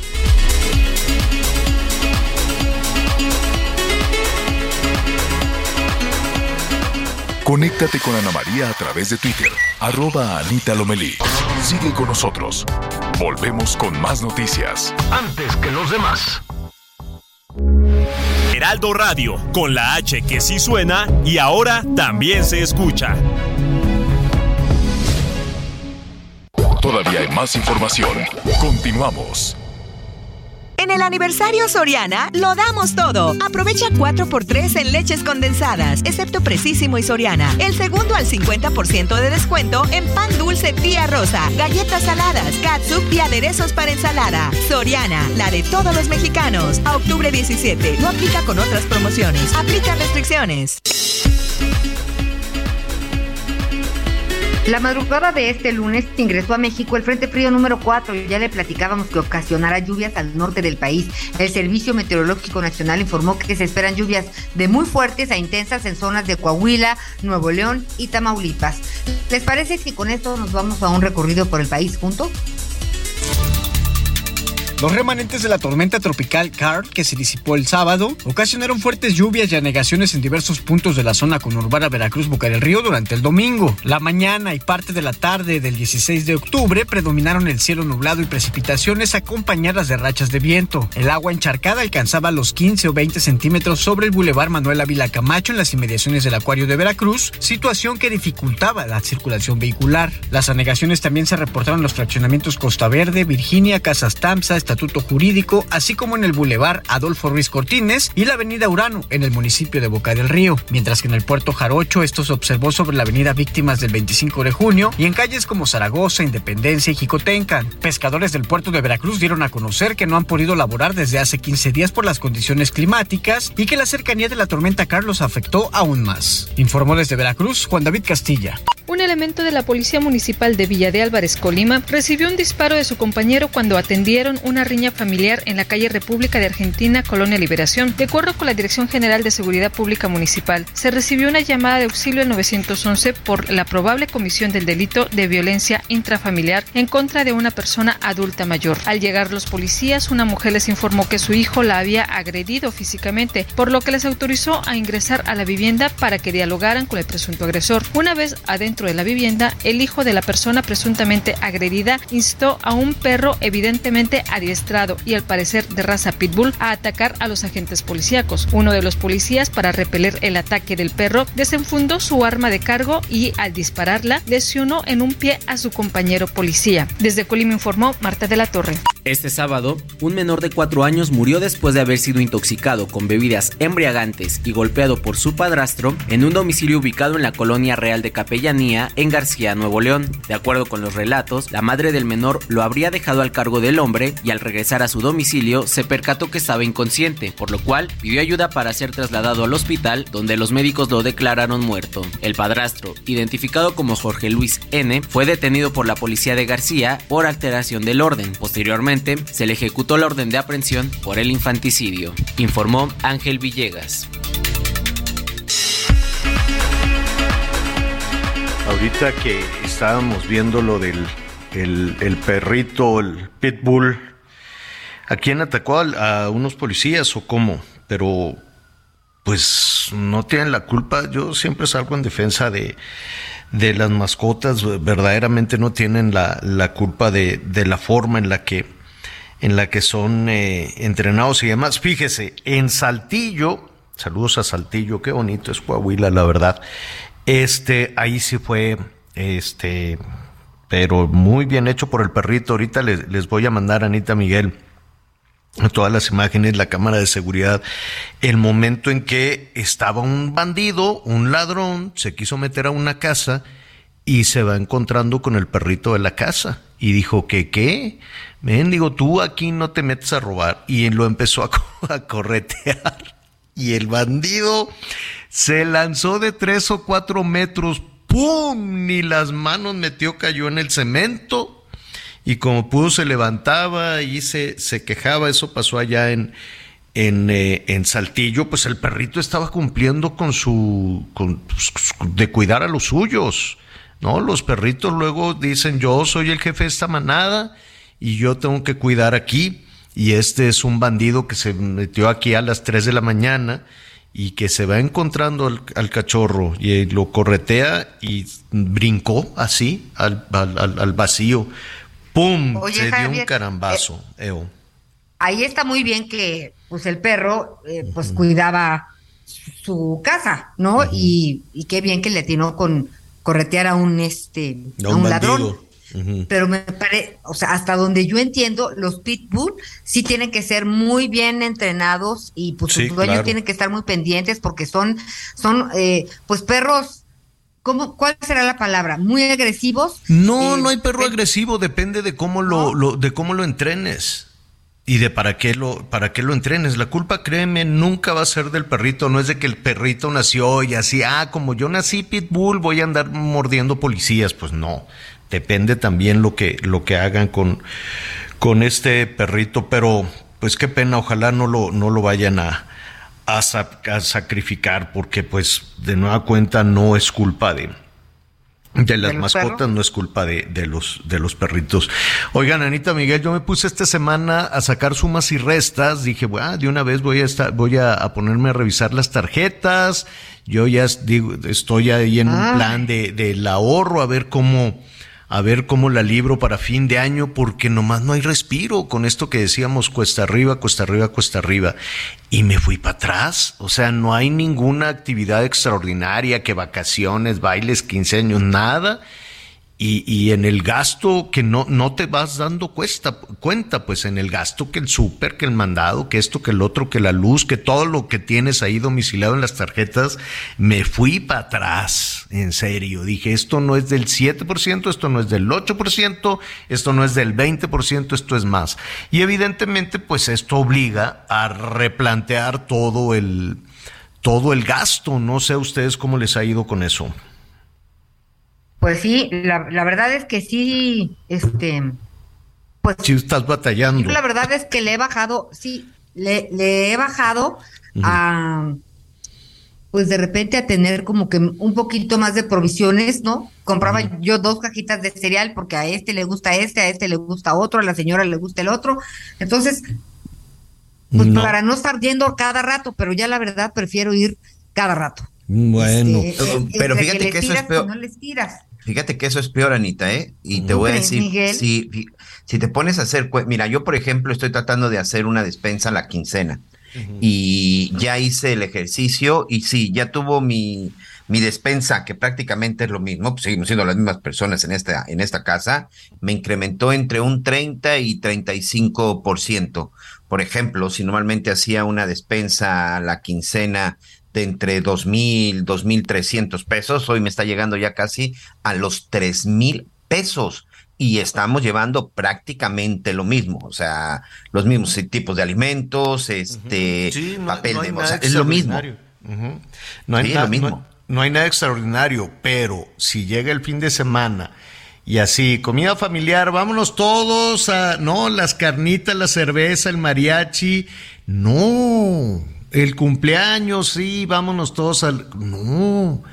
Qué barbaridad los precios. Yo entiendo que los restauranteros los vamos a invitar en la semana para que nos digan qué está pasando. Y entiendo que los restauranteros nos van a decir, bueno, pues es que los proveedores nos subieron los precios. O no, o, no entiendo. Pero, por ejemplo, si usted quiere poner su ofrenda, pues este también hay que, hay que buscarle, hay que ver por dónde, porque todos los, eh, los lo necesario pues para, para poner la ofrenda, que la flor del cempasúchil, que pues ir a comprar El unas, papel picado. unas velas, el papel picado, todo este tipo de Panecito. cosas, este, están caros. ¿Qué tanto han subido? ¿Cómo le vamos a hacer? Vamos a platicar con Cuauhtémoc Rivera, es el líder de los pequeños comerciantes, la ANPEC, a quien siempre le agradecemos que, que nos acompañe. ¿Cómo estás, Cuauhtémoc? Buenas tardes. Muy buenas tardes, Javier. Me da mucho gusto saludarte a ti, Ana María, a Miguel y sobre todo a tu audiencia y que todos podamos charlar amenamente. Oye, ¿qué tanto nos va a costar ahora poner el altar de muertos o lo vamos a poner más, más sencillito? ¿Qué hacemos? Fíjate que la situación, digamos, ninguna, en el calendario de consumo de los mexicanos no hay ninguna celebración o actividad que escape al tema de la inflación. Lamentablemente para donde te muevas y lo que busques consumir, todo tiene ese impacto. En este momento el mercado está debidamente impactado. Y hay tres segmentos en esto de la celebración del Día de los Muertos que te puedo referir, les puedo referir a ti en el auditorio, es el segmento de las flores, el segmento eh, de las veladoras y el segmento del pan. Por eso que decíamos de las este, ofrendas, ¿no? Entonces, las flores se han encarecido pues de manera importante, ¿no? Si la gente ahorita quiere ir a, como lo va a hacer mucho, lo va a intentar hacer mucha gente, a darle una visita a sus deudos y platicar con ellos y recordarlos como merecen, honrarlos. Este, un ramo chico de flor ahorita de 100 pesos que costaba en 2020, ahorita se promedia su costo en 130 pesos, una flor promedio. Un, ramo de flores grandes, estoy hablando de flores naturales, de 280 pesos en 2020, hoy en 350 promedio. El arreglo chico vale de 150 que estaba en 2020, ahora se está cotizando en 175, 180, depende del de la pedrada, ¿verdad? Y este y luego nos vamos con las flores eh, cempasúchil, que en 2020, como recordaremos, estaban cerrados los panteones y este este este segmento del mercado se, colapsó, pues no hubo visitas presenciales por lo de la pandemia. El ramito de cempasúchil de 5, 8 florecitas estaba en 3 pesos. Hoy ese mismo ramo de 8 y 10 florecillas, florecitas, perdón, está en 20 pesos. En Co- 2021, A ver, de 3 a de, 20 de 3 a 20 pesos. a 20 pesos, el mismo ramito. La corona, si tú quieres llevar una corona y quien pretende hacerlo, en 2020 costaba una corona promedio de tamaño regular, estándar, por decirlo de una forma, 1.500 pesos, hoy vale 2.000 pesos. El papel picado, que costaba un peso en 2020, hoy vale 4 pesos. eh, la veladora decorada que es en vaso, esa que trae un santito, el que la familia crea, el 2020 costaba 25 pesos y ahora se duplicó prácticamente su precio y vale 48 pesos. El motivo, los envases de vidrio muy caros. Eh, la veladora de el, la chica, la veladora sin vaso, vale 8 pesos, en 2020 era vale 12, subió un 50%, la mediana que costaba 15 pesos en 2020, hoy vale 24, prácticamente el 60-70% por ahí. La, la, la grande costaba 35 en 2020 y ahora vale casi 50 pesos. El pan no canta mal las rancheras y estamos hablando del pan de muerto. El pan de muerto grande, familiar, este, ahorita vale, en 2020 valía 90 pesos, ahora vale 175 pesos. El de sabor naranja sin relleno. Relleno vale 139 en 2020 y ahora vale 250, relleno de algo, ¿verdad? Eh, los mantenimientos, o sea, los panteones cobran mantenimiento anual, una cuota anual, eh, como pues en 2020 y 2021 la gente no volvía a los panteones, prácticamente estuvieron abandonados, pues hubo una caída de mantenimiento anual hasta poca gente cubrió esa cuota, llegó a costar 500, 600 pesos, hoy vale 800 pesos. Y si tú vas y te consigues ahí a un jardinero, a un trabajador ahí de eventual que en ese momento te ayuda a limpiar la lápida eh, de tu de tu familia, pues estaban cobrando 250 en 2020, hoy te cobran 500 pesos promedio. Entonces, para llegar eso. Como te puedes dar cuenta, Javier, conversar con nuestros deudos, honrarlos, esta cultura que tenemos los mexicanos de conversar con la muerte, somos de las singulares culturas que, que nosotros convivimos eh, con la muerte de manera natural y orgánica, como dijeran ahora los intelectuales. Este nos va a costar mucho y mucha gente no va a poder lograr esto que la verdad merecen porque mucha gente en COVID murió y no tuvo una cristiana sepultura, no los pudieron ver, eh, no los pudieron velar a la hora de su muerte, no todo esto y entonces hay un, una herida ahí este emocional en la, en la población sobre esto y y pues batallando con el dinero ahora, una cosa la otra. Sí, tiene, tiene, tiene razón en esta última parte que, que decías, ¿no? Después de, de, las personas que fallecieron, pues a lo mejor solos, eh, eh, en fin, ¿no? Y de ahora, pues para todos los mexicanos siempre es muy importante esta fecha. Está todo entonces carísimo porque he estado viendo que aquí hay incrementos que pueden, o sea, todo subió, todo absolutamente, pero hay algunos incrementos de hasta el 70%. Hay algunos, por ejemplo, eh, pues no sé, en el tema del vidrio, que, que pues ahí hay muchísimos factores en la cadena de suministros. ¿Y qué quieres que te diga en el tema del, en el tema del pan? Porque aquí hemos platicado con los productores, dicen, pues sí, la bimbo le puede bajar en el súper, pero nosotros que, nos que el proveedor nos, nos trae el costal de harina con el 100% aumento, el aumento en el azúcar, el aumento en muchísimos otros eh, insumos, pues sí, eh, vemos aquí reflejado, pero enormemente el, el, incremento en los precios del pan, ¿no? Sí, el pan está muy encarecido. Y bien dices esto, fíjate, eso pasa ahora cuando digo, estamos, no, no salimos mucho del tema, pero con el PASIC 2, ahí no hubo compromiso de Maseca de pagar hasta un 3% del costo de la harina de maíz. Eso no quiere decir del kilo de tortilla. El kilo de tortilla sigue arriba, muy cara, igual la tortilla muy cara. Eh, antes de COVID, la, la tortilla tenía un precio promedio de 10 pesos, 10.50, 10.70, 11, 10.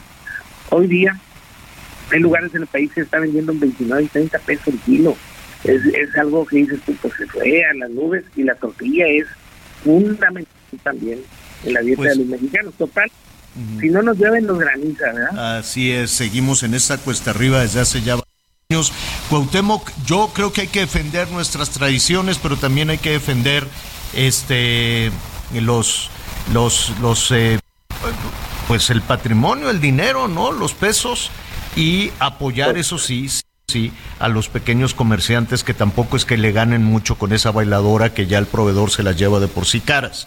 Entonces, ayudarnos entre todos, ¿no? Sí, sí, sí. Para poder Bien lo dices, pues si bien lo dices, y además decirle a la población que al menos hay que ir a visitarlos, limpiar ahí nosotros mismos, si no tenemos quien nos ayude y, y platicar con ellos en la vamos eh, lo vamos hagamos lo que humanamente podamos ¿verdad? pero no olvidemos ese punto. Claro, y recordemos a, a los que a los que se fueron y recordemos siempre con mucho cariño y cerremos ese ciclo que se quedó ahí. Tienes toda la razón, ¿no? Un ciclo abierto, un ciclo muy feo. Como suspendido, ¿no, Javier? Perdón, Anita. Sí, la verdad. Como, como suspendido, ¿no? Como que con las emociones ahí atoradas, yo creo que va a ser muy importante que en esta ocasión, con una libertad distinta, este con cubrebocas o sin cubrebocas, pues a lo mejor no tiene que comprar tanta veladora. No, a lo mejor no es tanta veladora. Con una que se ponga se puede cumplir con esto y puede el significado de una veladora en, en, esta día, de estos días de difuntos es, es muy importante. Cuauhtémoc, te agradecemos como siempre la, los comentarios y la información. No, hombre, a ustedes que se fueron de nosotros, siempre atentos y que tengan una buena tarde, por favor. Gracias, gracias Cuauhtémoc, ex Cuauhtémoc Rivera, el presidente de los pequeños de los pequeños comerciantes. Este, sí, Anita tiene razón, se quedó algo como como un ciclo inconcluso, ¿no? Como un ciclo ahí todavía este, todavía muy, este muy triste. Conozco varias personas que en esta ocasión pues van a aprovechar estas fechas porque la familia se reúne y pues van a depositar las cenizas en, el, en distintas partes.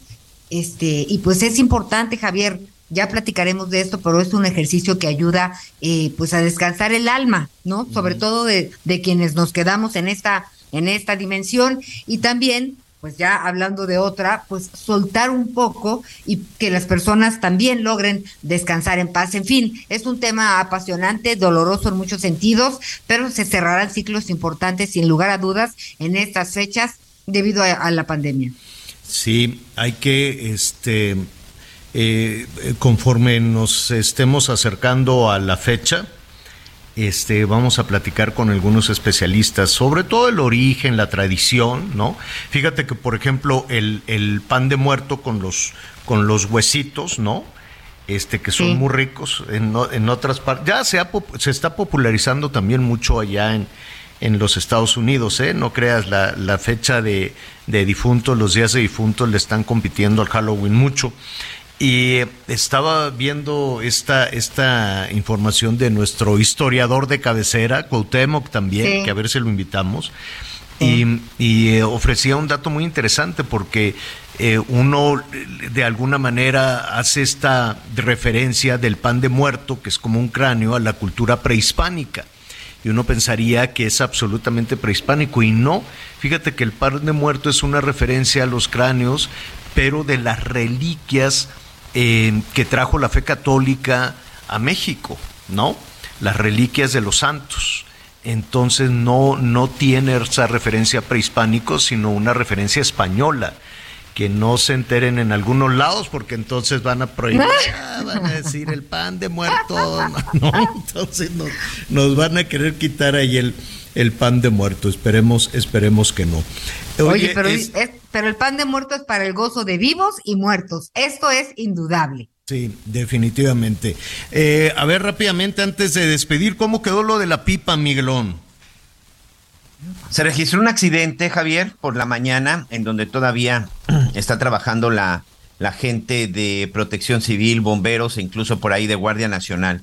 Esta pipa se dirigía hacia la zona de Morelia. Fue en el trayecto exactamente entre lo que es el estado de Michoacán hacia la zona de Guadalajara. Pasando precisamente la zona de Sinapecuaro, es ahí en donde se registra este, este accidente. Un accidente en donde pues la pipa se incendia, se alcanza a meter a estas zonas de, de emergencia, estas zonas en donde se encuentran las rampas de seguridad, Ahí, bueno, pues la pipa queda prácticamente destruida. Ahí ya los e equipos de emergencia pues estuvieron trabajando y por fortuna lo hicieron con tiempo. No se registran personas en este momento, todavía no tenemos el reporte de que eh, hubiera personas que hubieran fallecido. Fue aproximadamente a 45 minutos antes de llegar a la zona de Morelia. Esto fue a la altura del kilómetro 201, kilómetro 201 de Sinapecuaro Como ustedes bien saben, en estos días se ha estado llevando a cabo esta famosísima carrera, la carrera panamericana. Y bueno, pues en este momento, pues la carrera se tuvo que detener. De hecho, por ahí hay una imagen que ya pondremos en las redes sociales de cómo están muchos de estos automóviles que están participando en la carrera panamericana detenidos, parados, porque ya no pudieron seguir rumbo a la zona de Morelia. Así que hay que extremar precauciones, hay que manejar con mucha precaución. Insisto, es en la carretera que va de la zona de Morelia a Guadalajara provenientes desde la zona de la Ciudad de México y a la altura de la caseta de Sinapecuaro, pasando esta caseta, es en donde se registra el accidente de este, de este tráiler que el conductor alcanzó a llevarlo a la rampa de seguridad, a la rampa de frenado y posteriormente se incendió. Bueno, muy bien. Oiga, le adelanto, mañana vamos a hablar de las cacharolas de la Ciudad de México, cacharolas, corcholatas de, de la Ciudad de México. De Morena todavía no destapan a nadie, ¿verdad? Claudia no ha destapado a nadie todavía pero este de, de, oposición, sobre todo el Partido Acción Nacional, pues han ya levantado la mano por lo menos tres, la Xochitl Galvez, el Santiago Tabuada, Beatriz no sé Paredes. si Mauricio Tabe le va a entrar, el Jorge Beatriz Trián. Paredes. ¿Mande? Beatriz Paredes. Ah, también, ah, pero ella por el PRI. Ella pero- por el PRI. O, o lo que quede del PRI, igual y ya se y pues acaba bueno, esta semana. en, en la Eh, Ciudad de México, pues se habla de Clara Brugada, pues Martí Batres. Pero ya los destaparon, puesto. ya los no, no hay, no hay destapa, no, no, no, aquí todavía no ha llegado este momento. Pero, Rosa ¿por Isela? Rodríguez también se menciona. Pero nada más se mencionan que los destapen, así, por ejemplo, en el Ay, PAN no, ya los destaparon. Así como ya están en campaña para la presidencia de la República, pues no sé por qué no están en campaña para la, la Ciudad de México. Y esto viene a colación porque ya la Kenia López Rabadán también ha levantado la mano. Ah, Ya así muy, muy, muy claramente. Los demás son mencionados hasta García Harfuch, todo mencionados de que bueno, pues igual, pero como que no, no han querido mover el agua electoral todavía las corcholatas de Morena, las del PAN ya están, pero movidísimos. De eso vamos a platicar mañana porque ya se nos acabó el tiempo. Anita Lomelí, vámonos. Vámonos, feliz inicio de semana, gracias. Miguelón, gracias. Muchas gracias. Buenas tardes. Gracias, pues yo soy Javier Alatorre, lo espero a las diez y media con las noticias en Hechos Azteca 1. Acompáñenos y lo invito a que siga con nosotros Salvador García Soto en el Heraldo Radio a continuación. Te encontré buscando la salida. Quiero una copa que sude mi ropa. Paro el coche en la esquina, la luna se acuesta y el sol siempre brilla. Brilla, quiero hacerte el idiota. Que demos la nota. Las manos miran al cielo, los ojos se cierran pidiendo un deseo, deseo, deseo.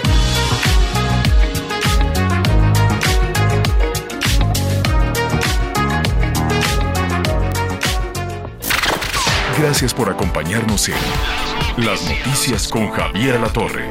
Ahora sí ya estás muy bien informado.